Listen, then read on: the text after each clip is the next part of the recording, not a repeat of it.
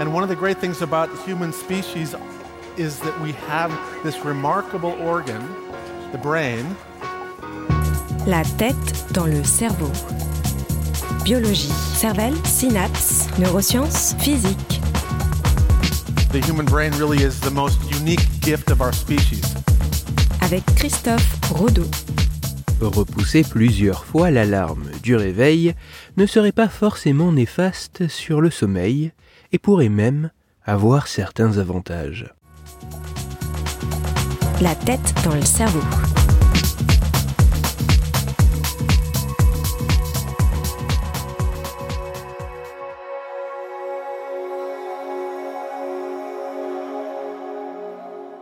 Si notre rapport avec lui peut être plus ou moins conflictuel, le réveil avec son alarme qui retentit pour nous sortir de notre sommeil est tout de même bien utile au quotidien.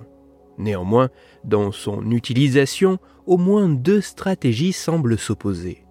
Il y a ceux qui règlent leur réveil le plus tard possible, mais qui quasiment dès la première sonnerie sont debout, et ceux qui règlent leur réveil plus tôt, tout en se laissant, au besoin, la possibilité de le repousser une, deux, voire trois fois, ou en programmer plusieurs alarmes à des moments différents. Si l'utilisation de la première stratégie visant à avoir la plus longue période de sommeil possible semble particulièrement pertinente, y aurait-il également un intérêt à utiliser la fonctionnalité snooze de notre réveil, même si cela écourte notre nuit?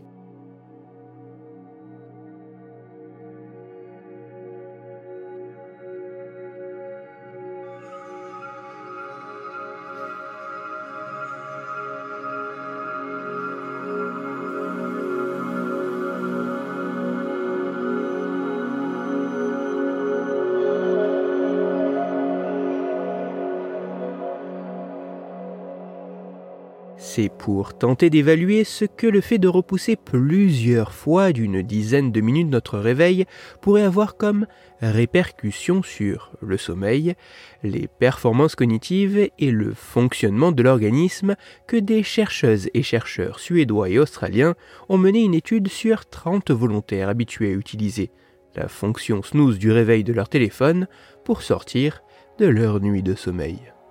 Pour cette étude, les volontaires ont dû passer trois nuits au laboratoire munis d'un dispositif mesurant différents paramètres de leur sommeil. Dans le détail, la première nuit servait à s'habituer à l'environnement du laboratoire et au dispositif de mesure. L'une des deux autres nuits avait pour but d'évaluer l'impact d'un réveil péremptoire obligeant à se lever tout de suite et l'autre nuit avait pour objectif d'évaluer l'impact comparé que pouvait avoir le fait de repousser par trois fois le moment de devoir se lever, même si cela pouvait amputer la nuit de 30 minutes. Toutefois, dans ces deux conditions, les heures de réveil ont été calées sur les habitudes des participants et ceux-ci ont utilisé le téléphone qu'ils emploient habituellement pour se réveiller. À la suite de ce réveil, dans les deux conditions, tous les participants ont été soumis à une batterie de tests évaluant leur performance cognitive, leur fonctionnement physiologique ou encore leur humeur.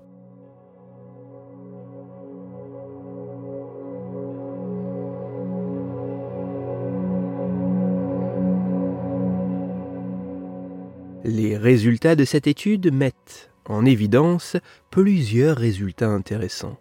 Tout d'abord, contrairement à ce qui peut être attendu, le fait de régler son réveil plus tôt, afin de pouvoir le repousser plusieurs fois, ne semble que peu impacter le temps de sommeil.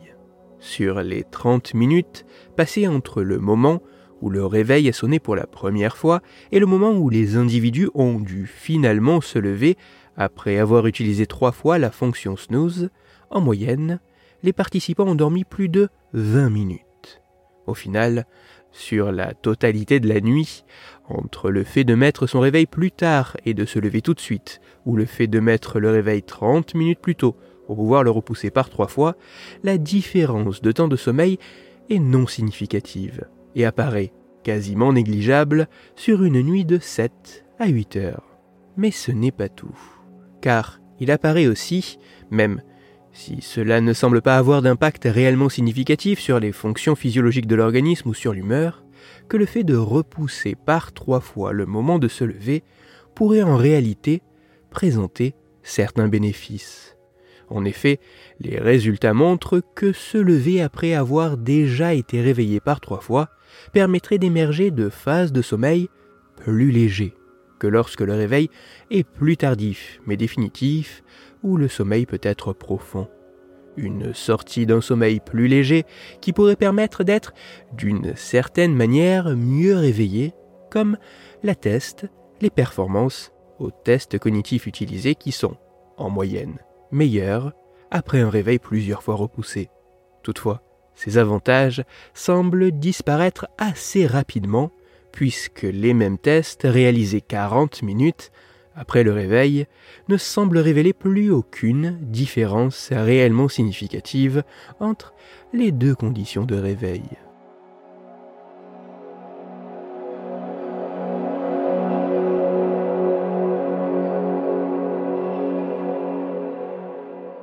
Même si de tels résultats doivent être confirmés par d'autres études à bien plus long terme et sur des participants en nombre moins limité et au profil plus divers, il semblerait que dormir moins pour avoir le luxe de repousser plusieurs fois son réveil ne serait pas forcément néfaste sur le sommeil et pourrait même, par certains aspects, présenter des avantages, notamment pour mieux sortir de la torpeur de la nuit.